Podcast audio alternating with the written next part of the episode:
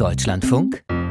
Kulturfragen und dazu begrüßt sie Thorsten Janczek. Krieg, Inflation, Energiekrise, für den Kunstmarkt scheinen diese Phänomene keine oder kaum eine Rolle zu spielen. Jedenfalls, wenn man sich die nackten Zahlen ansieht. Mit einem Umsatz von 67,8 Milliarden US-Dollar für das Jahr 2022, so die Schätzungen des Art Market Reports der Art Basel und der UBS Bank, werden die vorpandemischen Umsätze bereits übertroffen. Seit vielen Jahren scheint der Markt den Bereich der Kunst zu dominieren, was der Kunst offenbar offenbar nicht zum Nachteil gereicht. Wir aber haben sich Öffentlichkeit, Akteure und Institutionen im Kunstfeld dadurch verändert. Das ist heute das Thema in den Kulturfragen und dazu begrüße ich die Kunsthistorikerin Eva Meyer-Hermann. Sie kennt das Kunstfeld aus vielen Perspektiven, hat unter anderem die Kunsthalle in Nürnberg geleitet, war Direktorin zweier Privatsammlungen, war freie Kuratorin und betreibt mit einem Mitarbeiter jetzt seit über zehn Jahren eine Agentur, die sich mittlerweile Kurator für Künstler nennt. Dieses Angebot Angebot, so heißt es auf Ihrer Homepage, Frau Meyer-Hermann, antwortet auf die Veränderungen der Kunstszene in den letzten Jahrzehnten. Die Wahrnehmung und Einschätzung der Kunst wird zunehmend vom wirtschaftlichen Geschehen in Galerien und bei Auktionen dominiert. Was heißt denn das für Ihre Arbeit genau? Ja, das ist eine längere Entwicklung gewesen, bis ich zu diesem Punkt gekommen bin. Dieses Büro, ich würde eher von Büro sprechen als von Agentur, dass ich dieses Büro Kurator für Künstler gegründet habe.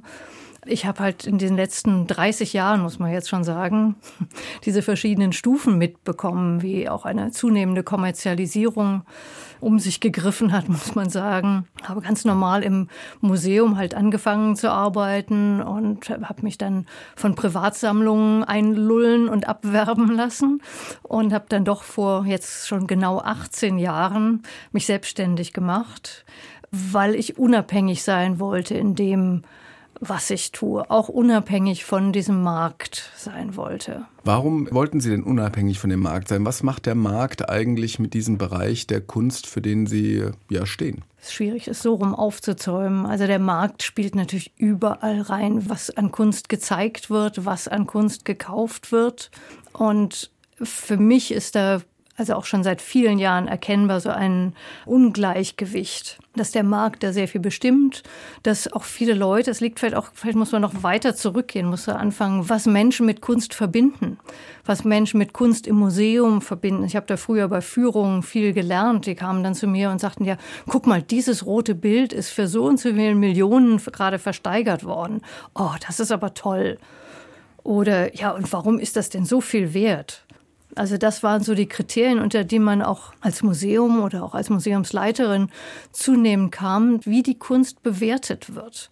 Dass die Kunst nämlich mit Geld bewertet wird. Das ist für mich eigentlich ein Bereich, der total tabu ist. Das sind einfach zwei unterschiedliche Bereiche. Es gibt den Geldbereich, den Kunstmarktbereich und es gibt den ideellen Bereich, den Kunstbereich, der eher für mich ein Bildungsbereich ist. Ja, das würde ich jetzt sofort unterschreiben. Natürlich würde ich das unterschreiben. Aber wissen Sie, was total merkwürdig ist, ist dann zu sagen, ich gehe aus einer Institution, also jetzt Museum oder sowas raus und mache mich selbstständig und liefere mich in Anführungszeichen dem Markt aus, sage ihm aber, er hat hier nichts zu suchen. Wie geht das zusammen?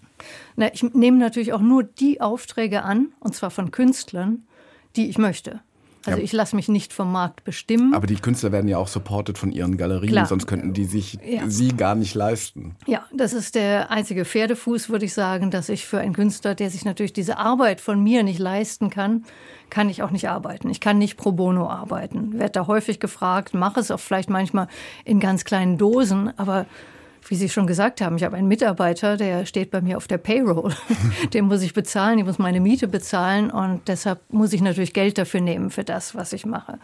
Also mir schienen die Möglichkeiten im Museum etwas institutionell, systemisch zu verändern, die waren für mich nicht sichtbar und sind vielleicht auch für viele, die in Museen jetzt noch arbeiten, noch arbeiten. Ich meine, es, es gibt tolle Museen, aber es ist ein Frustjob in Museen. Die haben kein Ankaufsetat mehr, die haben, werden mit den Geldern gekürzt, die sind für mich, ich sage es jetzt mal so im Großen und Ganzen, schon in einem Taumelzustand dessen, wofür sie eigentlich da sind. Sind sie dafür da, den Markt zu reflektieren und das, was halt marktgängig ist, zu zeigen? Sind sie dafür da, viele Besucher anzuziehen? Oder sind sie, was eigentlich meine Ansicht immer war, sind sie dazu da, Kunst zu vermitteln. Also jetzt nicht vermitteln pekuniär, sondern vermitteln einfach den geistigen Wert von Kunst an die Menschen weiterzutragen. Also das, was Künstler heute denken oder was sie gedacht haben, das weiterzutragen, das ist für mich die Aufgabe von Museen. Und allzu oft, und das habe ich in 30 Jahren jetzt auch mitbekommen und zum Teil auch im eigenen Leibe erlebt, wird man halt von anderen Dingen fremdbestimmt. Eben vom Markt oder von Besucherzahlen. Von Instagram-Klickzahlen. Ja, das war natürlich in den 90er Jahren waren, hieß das noch anders oder in den 80er, in den 80er Jahren habe ich noch studiert. In den 80er Jahren fing das ja an, dass Unternehmensberater in die Museen strömten.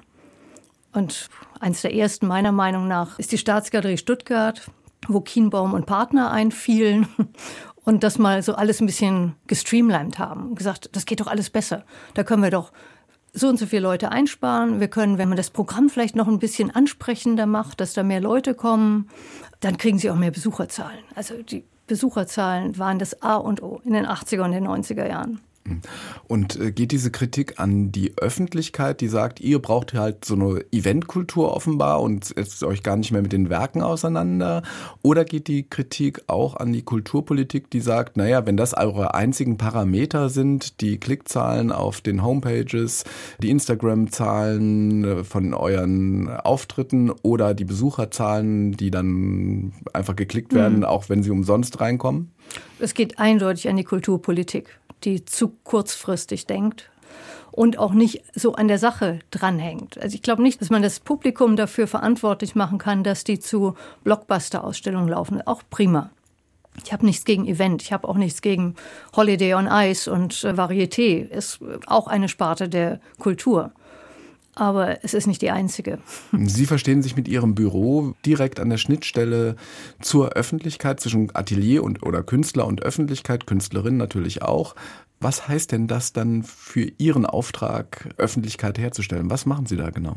Also ich kann den Künstlern zu Sichtbarkeit verhelfen, indem ich Bücher über sie mache oder Ausstellungen. Das heißt, ich werde dazu jeweils eingeladen natürlich. Ich mache das nicht proaktiv, sondern es kommen Künstler auf mich zu oder auch Institutionen auf mich zu und sagen, könntest du eine Ausstellung vorbereiten oder ein Buch vorbereiten. Ja, wie zuletzt Daniel Richter kann man im Film von Pepe Dankwart sehen, ein Porträtfilm, da tauchen sie dann auch auf und dann äh, sagt Daniel Richter, glaube ich, ähm, der hat dann angerufen bei ihnen und hat gesagt, ähm, Eva, wir müssen ein Buch machen. So, geht genau, das so? Das, ja, das war ein Glückszufall, weil das auch dann ein einzelner Auftraggeber war, der Künstler, der mich auch dann hat einfach machen lassen. Der wusste um meine Arbeit, um meine Art, wie ich meine Arbeit angehe und hat gesagt, so jemand brauche ich, die muss mal ganz genau sich die einzelnen Bilder angucken, muss das mal beschreiben. Das hat bisher noch keiner gemacht.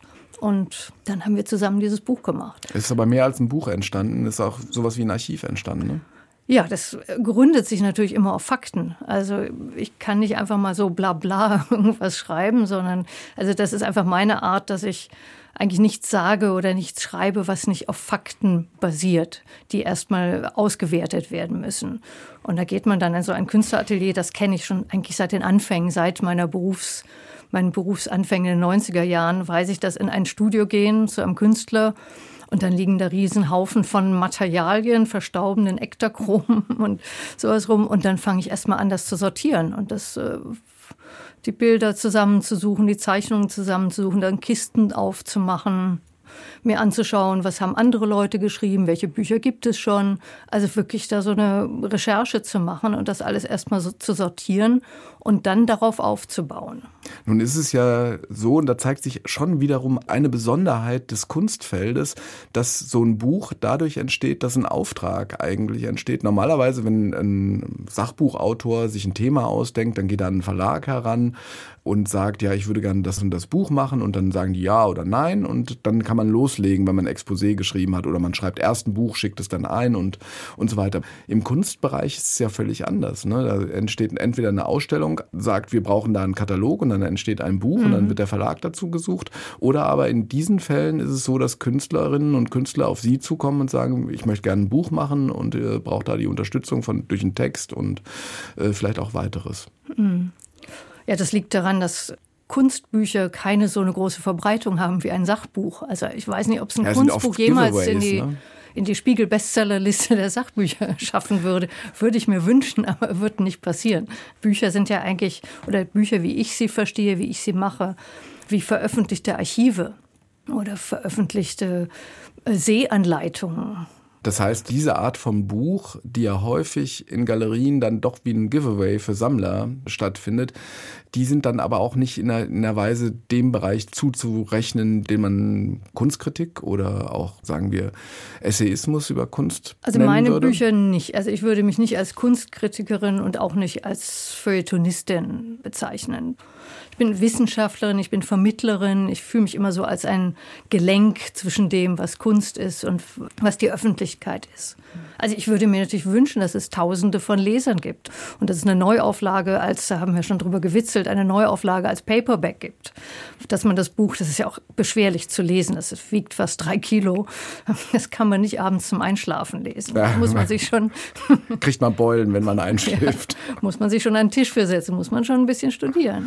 Das stimmt. So. Etwas ist mir auch aufgefallen bei Ihrer Tätigkeit ist, ganz anders als im normalen Kunstbereich, den ich so überblicke, ist, dass Sie sehr transparent transparent sind. Es gibt sowas wie eine Preisliste. 950 Euro Tagessatz, 2 äh, Euro pro Wort bei deutschsprachigen Texten. Es gibt klare Konditionen wie Mengenrabatt oder Vorkasse oder aber auch die Rückzahlung, wenn ein Auftraggeber oder ein Klient nicht zufrieden ist. Warum ist Ihnen diese Transparenz so wichtig eigentlich? Normalerweise ist es ja so, dass das sehr opak stattfindet, dass man ja. gar nicht weiß, wie eigentlich so ein Buch entsteht und wie die Arbeit eigentlich mhm. einzuschätzen ist. Ja, das ist irgendwie so eine heilige Kuh im Kulturbereich, dass man darüber nicht spricht und ganz viele Leute auch also für Umme arbeiten und einfach sagen, ach ja, es gefällt mir so gut oder, oder man wird auch schon so kontaktiert, ja, es gefällt dir doch so gut, dann schreib doch mal was drüber.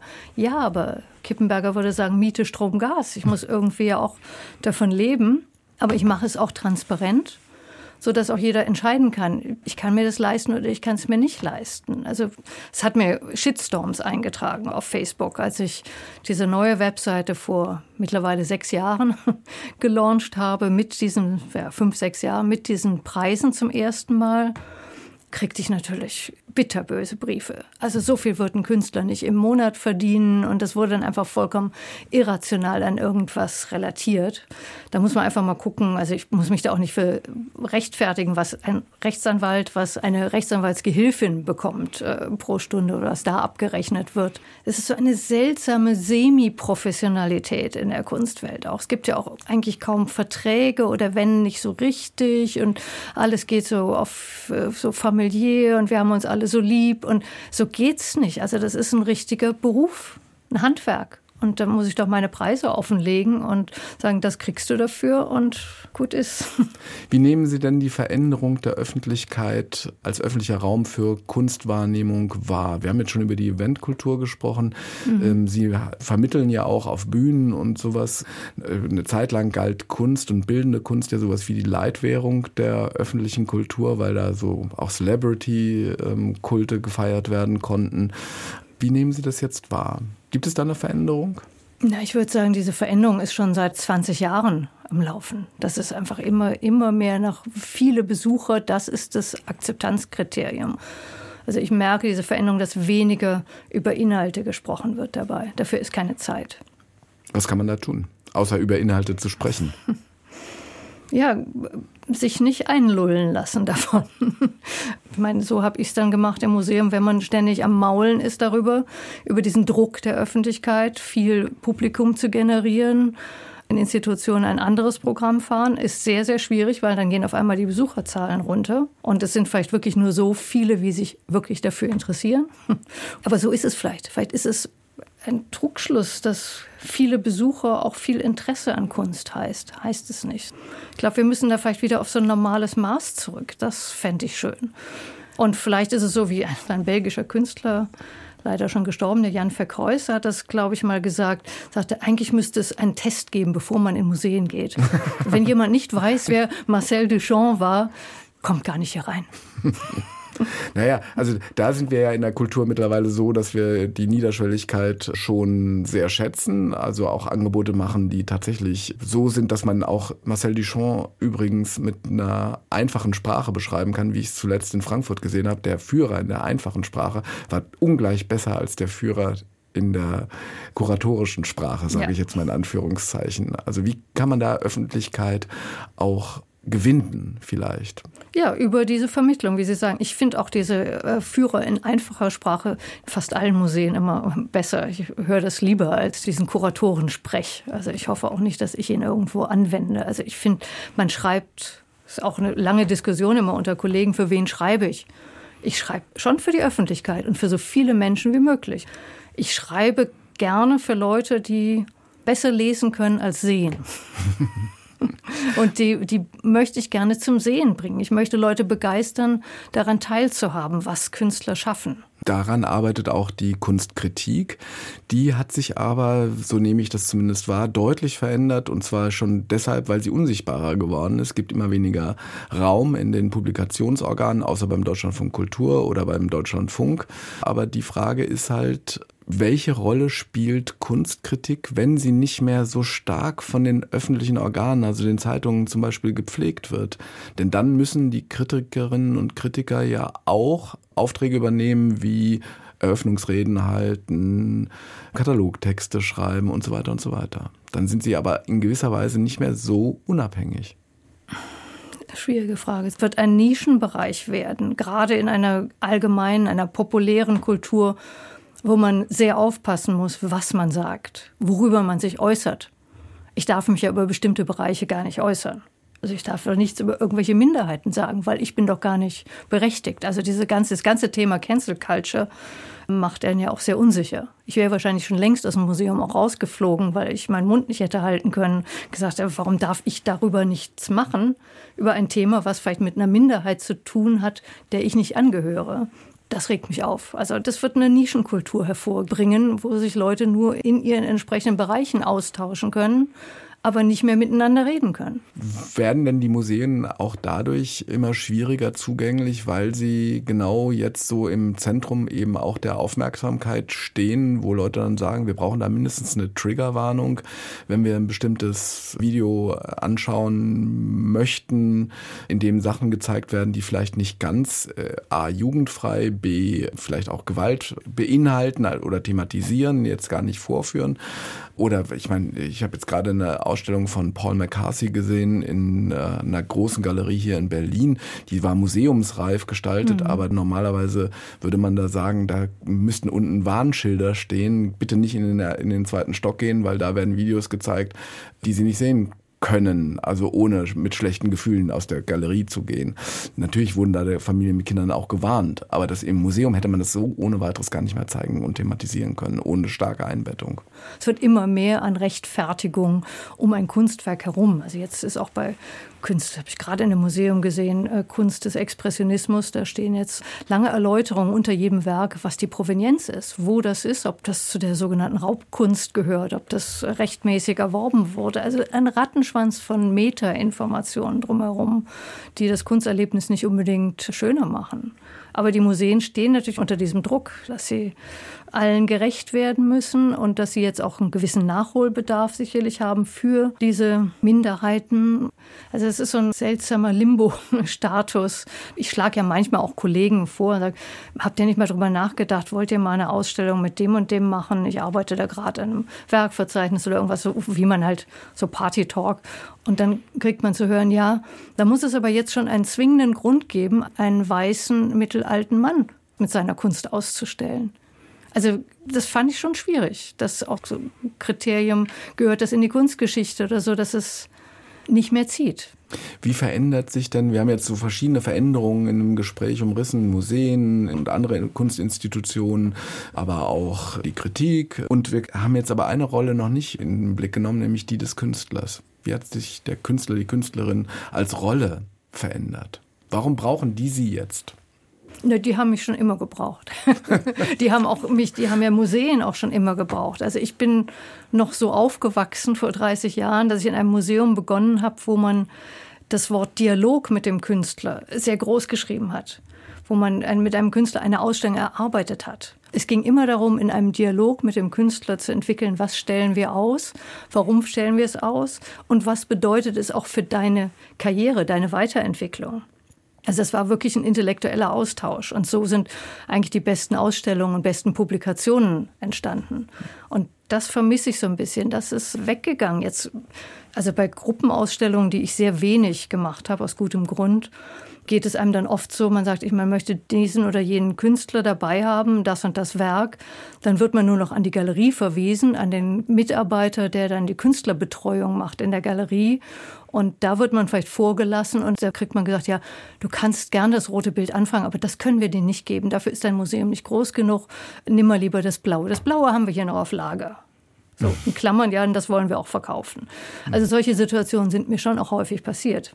Die Künstler könnten sich dagegen wehren. Es gibt einige, die bleiben vielleicht stehen dabei und sagen, ja, mir ist nach wie vor der Dialog und die inhaltliche Auseinandersetzung wichtig. Es gibt natürlich auch viele, die laufen mit den großen Galerien und wollen einfach viel Geld verdienen. Die versprechen sich und bekommen sie natürlich auch größtenteils durch das Geld eine große Freiheit, das verwirklichen zu können, was sie verwirklichen wollen in ihrer mhm. Kunst.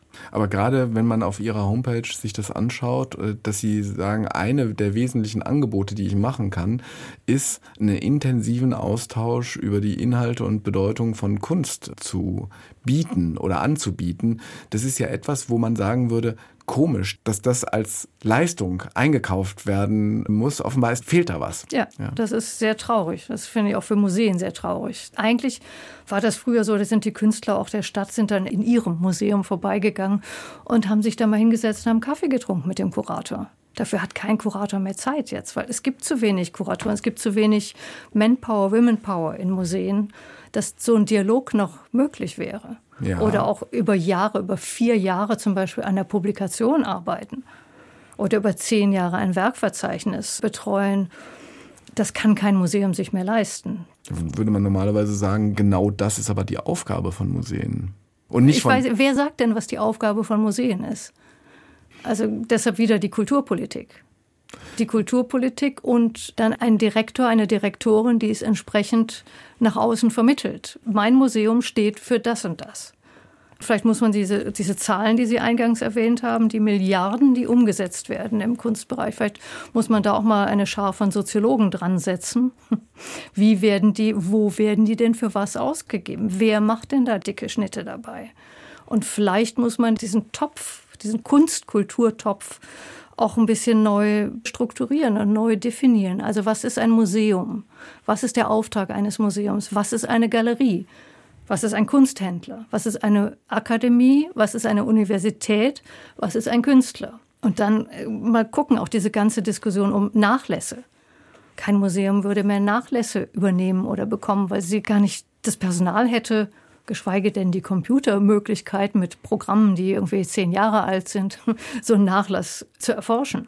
Ja, aber so große Galerien wie, ähm, was weiß ich, Hauser und Wirt, habe ich, weiß ich ganz genau, dass da eine Person tatsächlich nur für Künstler nachlässe. Das ist nicht nur eine, das ja. ist ein ganzes Institut. Und da muss man sich natürlich auch fragen, wunderbar, es ist gut, dass es jemand sichert überhaupt. Also das ist für mich natürlich auch das Gebot der Stunde, dass die kulturellen Erzeugnisse gesichert und dokumentiert werden müssen.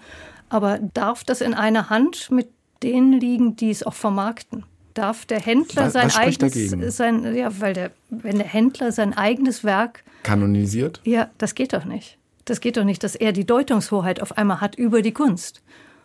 Und dann wird vielleicht auch das äh, unten durchfallen, was nicht vermarktbar ist. Galerien sind wichtig zum Kunstverkaufen. Die Künstler müssen leben. Aber ich finde, dass dieser Bereich der Wissenschaft und der Dokumentation woanders hingehört. Wenn Sie jetzt einen Wunsch frei hätten, wie sich die Kunstwelt in die Richtung entwickeln, die Sie jetzt eine halbe Stunde lang hier erzählt haben, was wäre denn der erste Schritt, den Sie, wenn Sie das könnten, ändern würden? Ich würde die Museen wieder in Kraft bringen. Und nicht nur in Kraft mit einem Neubau oder so. Das äh, ist auch egal. Da kann auch ein alter Teppichboden noch drin sein. Aber Kraft heißt viele Menschen da drin, viele Menschen, die daran arbeiten, die mit den Künstlern reden und die was auf die Beine stellen. Und einfach mal zu sagen, es geht hier um mehr als nur Marktgängigkeit und viele Besucher. Es geht um mehr als nur Marktgängigkeit. Zu Gast in den Kulturfragen im Deutschlandfunk war heute die Kunsthistorikerin Eva Meyer-Hermann. Das Gespräch zum Nachhören finden Sie wie immer auf unserer Homepage, in der Audiothek oder da, wo es Podcasts gibt. Und hier im Programm geht es jetzt weiter mit dem aktuellen Kulturgeschehen in unserer Sendung Kultur heute. Viel Spaß damit wünscht Thorsten Janczek.